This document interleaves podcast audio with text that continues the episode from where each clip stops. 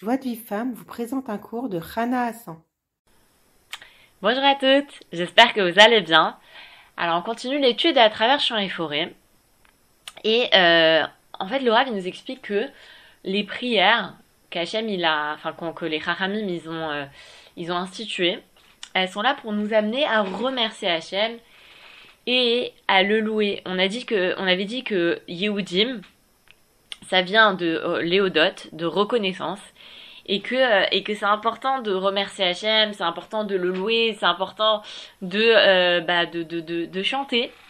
Et il nous dit le Rav que la, la hein, il faut la chanter. La tfila, il faut la chanter, et surtout la, la, Amida. Et euh, d'ailleurs, le Rav, il, il, invite les personnes qui peuvent le faire à venir à sa, à sa yeshiva pour écouter comment le, la tfila du matin, et certainement peut-être les autres filotes, ils, ils, font que, ils la chantent en entier. Donc les psychédésimra, ils les chantent et que, et même à Roche Rodèche, le Hallel, il fait venir des, pendant le Hallel, il fait venir des, un orchestre. Et pendant une heure, il chante le Hallel. Parce que c'est le but, c'est le but. Faut pas oublier que David Ameller, celui qui a écrit les Teilim, euh, il, chant, il jouait d'un instrument, il jouait de la de, de, l'harpe quand il, quand il écrivait les Teilim, quand il, il, il chantait les Teilim. Et, euh, et, et alors, pourquoi c'est important de, de chanter, au, surtout au moment de la Hamida? Parce qu'une personne, c'est-à-dire que, par exemple, quand on va dire, euh, il faut trouver un air. Rabbi il dit que chacun, il a, il a son propre air. Il faut trouver un air qui nous invite à, à, à, chanter à Hachem, à, qui nous, qui nous donne de l'entrain dans la prière, en particulier dans la Hamida, parce que celui qui chante, dans, qui chante sa Hamida, eh ben, il, il habille la Shrina d'un, d'un très bel habit et ça adoucit les rigueurs. Et à ce sujet, Ravarouche raconte une histoire que je vous ai déjà racontée plusieurs fois parce que moi elle m'a marqué. Sur Rabbi Nathan, donc Rabbi Nathan c'est l'élève principal de Rabbi Nachman, une fois il était euh, en... Alors, il, voyageait beaucoup. Il voyageait beaucoup en charrette.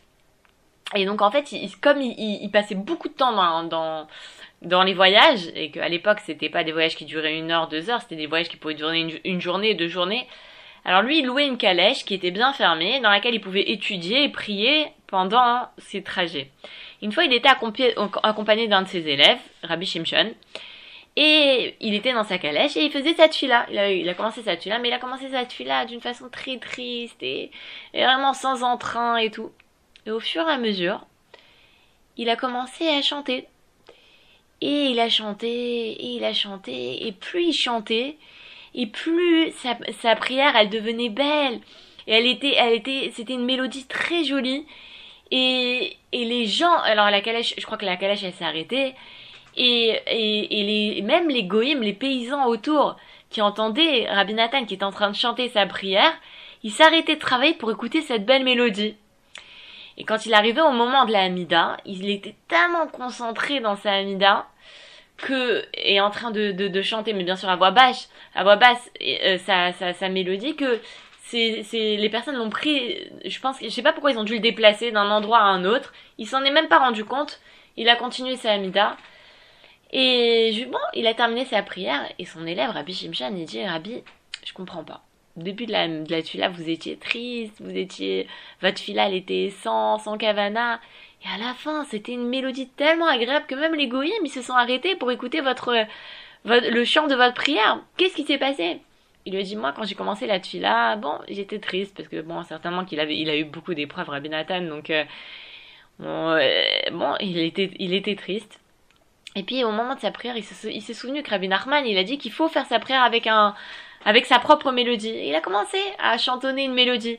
Et de cette mélodie, la Kavana, elle est venue, et ça lui a fait chanter encore plus, avec encore plus de joie, encore plus de sibra, encore plus d'intention, jusqu'à ce qu'il était tellement uni avec Hachem pendant sa prière.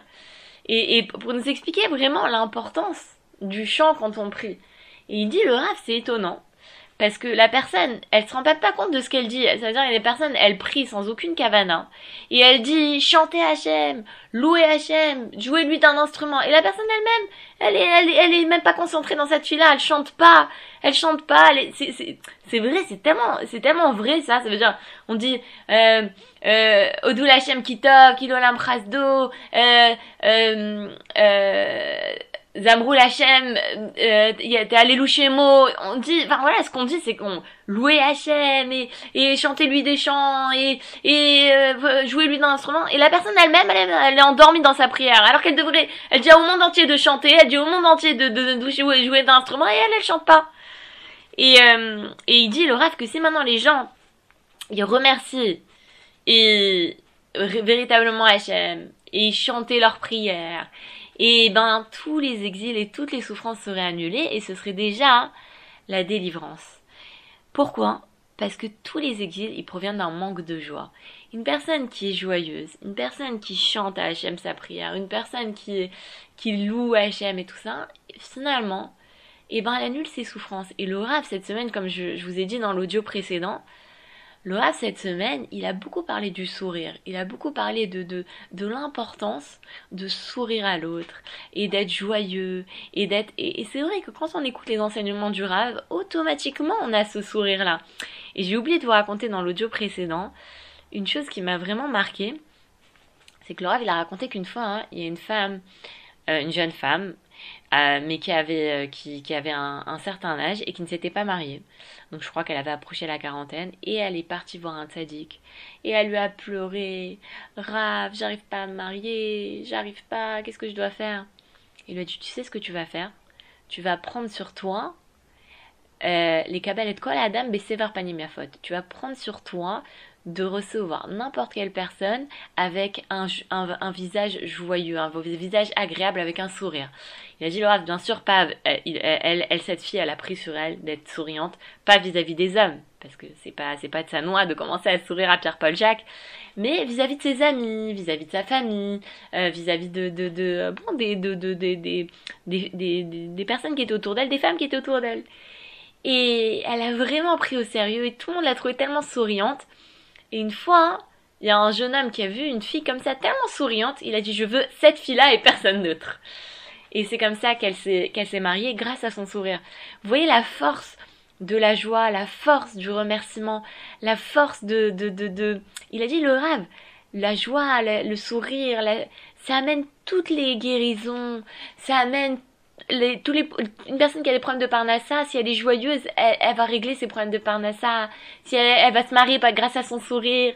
Certainement, c'est important de, de, de, d'être joyeux, de, d'avoir de la joie. Il dit même Hachem, euh, pardon, il dit le Rav, que même pour l'étude de la Torah, euh, un homme, il doit, quand il, étudie la Torah, il doit chanter les, les paroles qu'il étudie.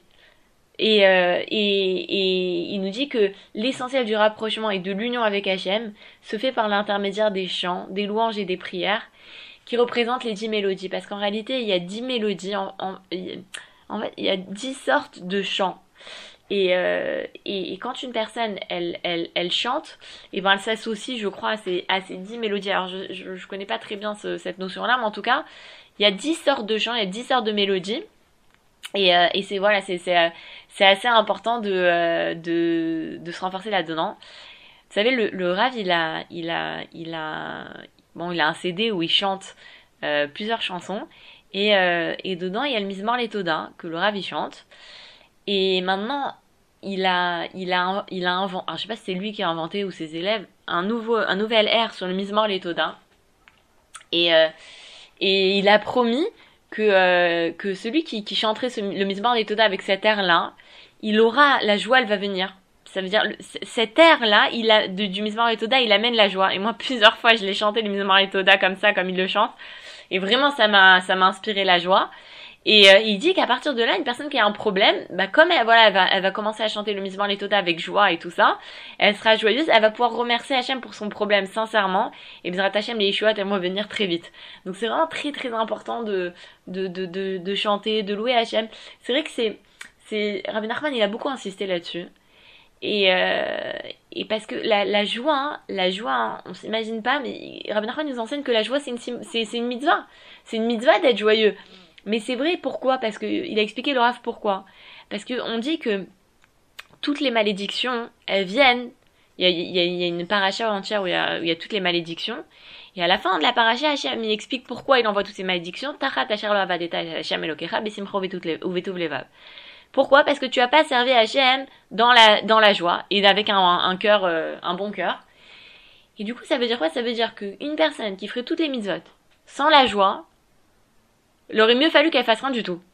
Maintenant, si une personne a fait, elle est joyeuse, alors c'est le contraire. Ça veut dire que si elle est joyeuse, chaque mitzvah, elle a une très grande valeur. Et d'ailleurs, la joie, elle amène l'envie de faire les mitzvot. Donc vraiment, c'est très important de, si voilà, une personne la voit qu'elle est, qu'elle est triste.